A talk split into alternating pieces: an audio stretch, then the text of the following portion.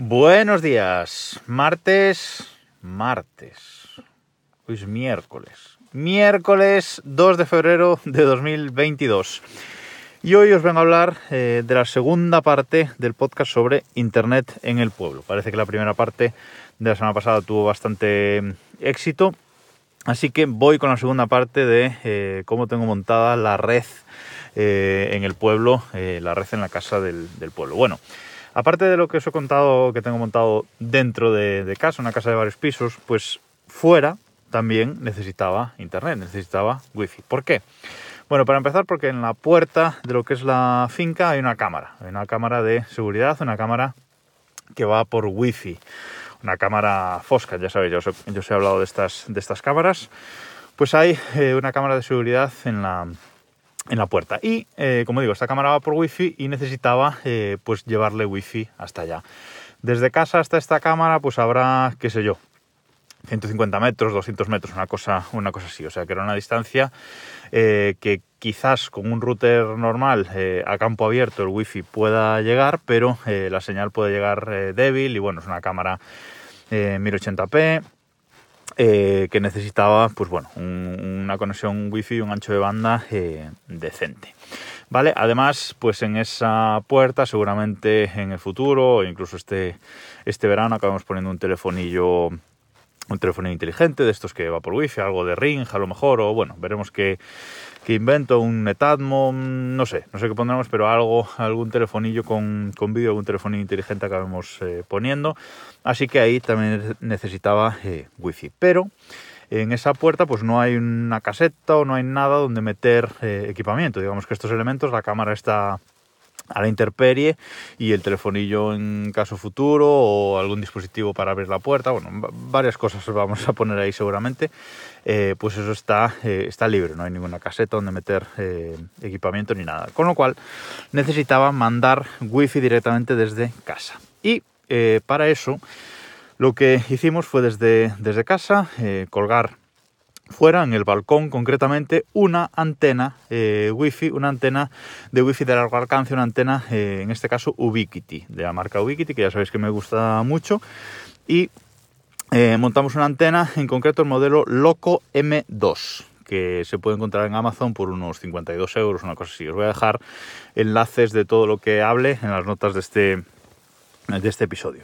Vale, con lo cual esa antena lo que hace es emitir wifi, eh, no es una antena muy moderna realmente, pero bueno, para este cometido me, servía y emite wifi de forma direccional hacia la puerta. Como digo, está colgada en el balcón externa, eh, le llueve encima y de todo y eh, está como el, el primer día a día de hoy y eh, eso emite wifi como digo hacia la puerta y funciona eh, perfecto. Tengo unas latencias bajísimas y estoy muy contento con esa antena aunque como digo no es una antena de las más eh, modernas vale pero luego teníamos otro caso más y es eh, el caseto de, bueno, la parte de la, de la piscina, pues ahí, ahí, ahí sí, hay, sí hay un caseto y en esa zona pues necesitábamos wifi, pues bueno, eh, no llega, llega, pero no del todo bien la wifi de, de casa, esa, esa parte, y bueno, para estar allí, eh, pues en la piscina o dentro del caseto, lo que sea, pues tener conexión wifi. Además, en ese caseto hay otros elementos de los que os hablaré otro día, algún elemento domótico que también necesitaba wifi para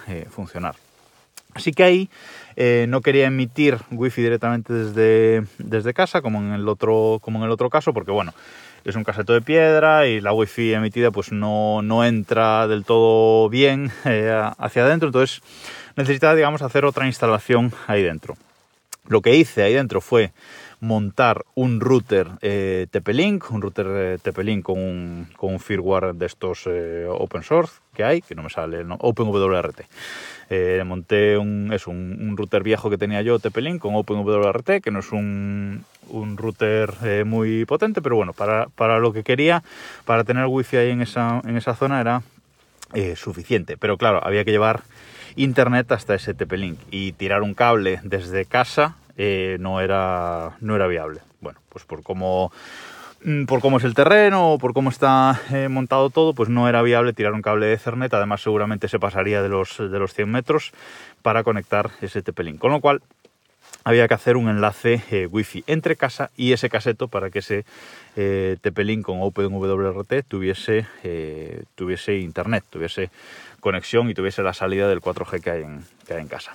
Así que ahí lo que hicimos fue montar dos antenas, como digo, un enlace wifi entre el caseto de la piscina y la casa, también desde, desde el balcón, una antena en el balcón y otra antena externa en el caseto wifi formando un, enlace.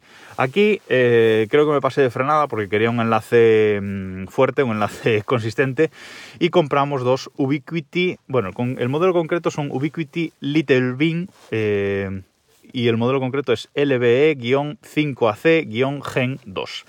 Estas son unas antenas eh, como tal, que tú la ves y dices, eso es una antena, porque la otra es como un rectángulo así que no, bueno, a lo mejor no sabes lo que es, pero estos son antenas eh, como tal.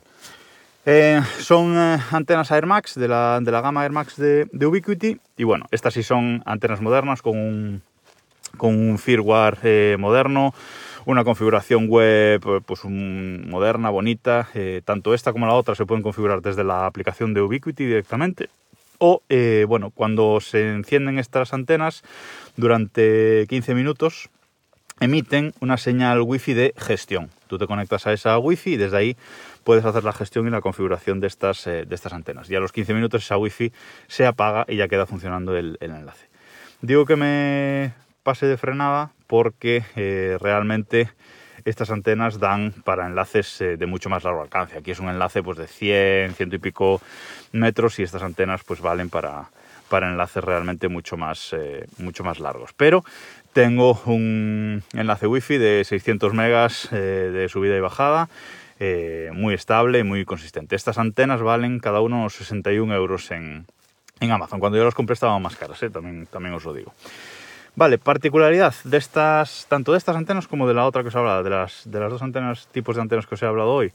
Bueno, pues la particularidad es que son PoE, ¿vale? Estas antenas son PoE, vienen con su inyector PoE Tú enchufas el inyector a la corriente, metes un cable, el cable Ethernet de Internet por un lado y sale por el otro eh, la conexión Ethernet con alimentación para conectarlo a estas eh, antenas. Un consejo, nunca conectéis un comprobador Ethernet a un cable que tenga PoE, porque os vais a cargar el, comprobador de conexión Ethernet. Eh, ya os lo digo. Eh, ya lo sabía, pero bueno, cometí el error de conectar el cable que no era y me cargué el comprobador de cables Ethernet y me tuve que, hacer con otro. Bueno, dicho, dicho lo cual, como digo, son POI. Eh, pero ¿qué pasa? Como estas antenas están externas, a casa le puede caer un rayo y se puede cargar toda la instalación interna. Puede ir el rayo por el cable Ethernet hacia adentro, cargar el switch, cargarnos el router y cargarnos toda la instalación. Así que hay que ponerle unos protectores que también vende Ubiquiti, que son básicamente un rectángulo eh, pequeñito, blanco, que tiene dos conexiones Ethernet. Eh, conectas el cable eh, Ethernet con PoE por un lado y sacas otro cable Ethernet con PoE por el otro. Y por el medio le conectas una toma de, tierra, de forma que si cae un rayo en una de las antenas, pues debería derivarlo gracias a esta, esta toma de tierra intermedia, digamos, intercalada en el medio del cable Ethernet. Eh, Ubiquiti recomienda incluso poner dos en el mismo cable, es decir, poner uno a la salida de la antena y otro en el mismo cable a la entrada del, router. Bueno, yo en mi caso he puesto solo, solo uno, que creo que es, eh, que es suficiente, pero la recomendación de, de fabricante es poner incluso dos de estos. Os dejo el enlace también de, de Amazon en las notas de, de este episodio. Es un cacharrito que vale unos 12 euros o así. Mm, ya os digo, no, tiene inteligencia ninguna, pero es, necesario cuando montas antenas externas de este tipo, que ya te digo, si te cae un rayo te puede estropear absolutamente todos los cacharros que tengas conectados las, a las antenas. Luego estas antenas, pues las puedes controlar desde UISP, eh, que es la aplicación de gestión de, Wikiti, ya te digo, eh, es... Eh, es una aplicación que uso para muchas cosas, que ya os hablaré más en concreto otro, otro día, pero bueno, se pueden gestionar de forma centralizada desde ahí, ya os digo, la gestión también desde la aplicación, es una gestión fácil y sobre todo las, las antenas grandes, las, las Little Beam, esas son, son modernas y se actualizan. La otra también se actualiza todavía a día de hoy, o sea que bueno, Ubiquiti mm, sí que mantiene actualizado todo su, todo su sistema y yo la verdad es que estoy eh, muy contento. Hace unos dos años que montamos todo, todo esto bien, bien montado y está muy bien. Y ya os digo, son dos formas de tener wifi, una emitiendo directamente un wifi en abierto y la otra pues haciendo un, uh, un enlace eh, wifi que como digo, en este caso es un enlace de ciento y pico metros, pero estas antenas valen para enlaces mucho más largos. Hay que enfocarlas bien, hay que configurarlas bien, pero eh, están, eh, están genial. Así que espero que os haya eh, servido esta explicación de lo que de la red que tenemos montada en, en la casa del, del pueblo. Nada más por hoy. Nos escuchamos mañana.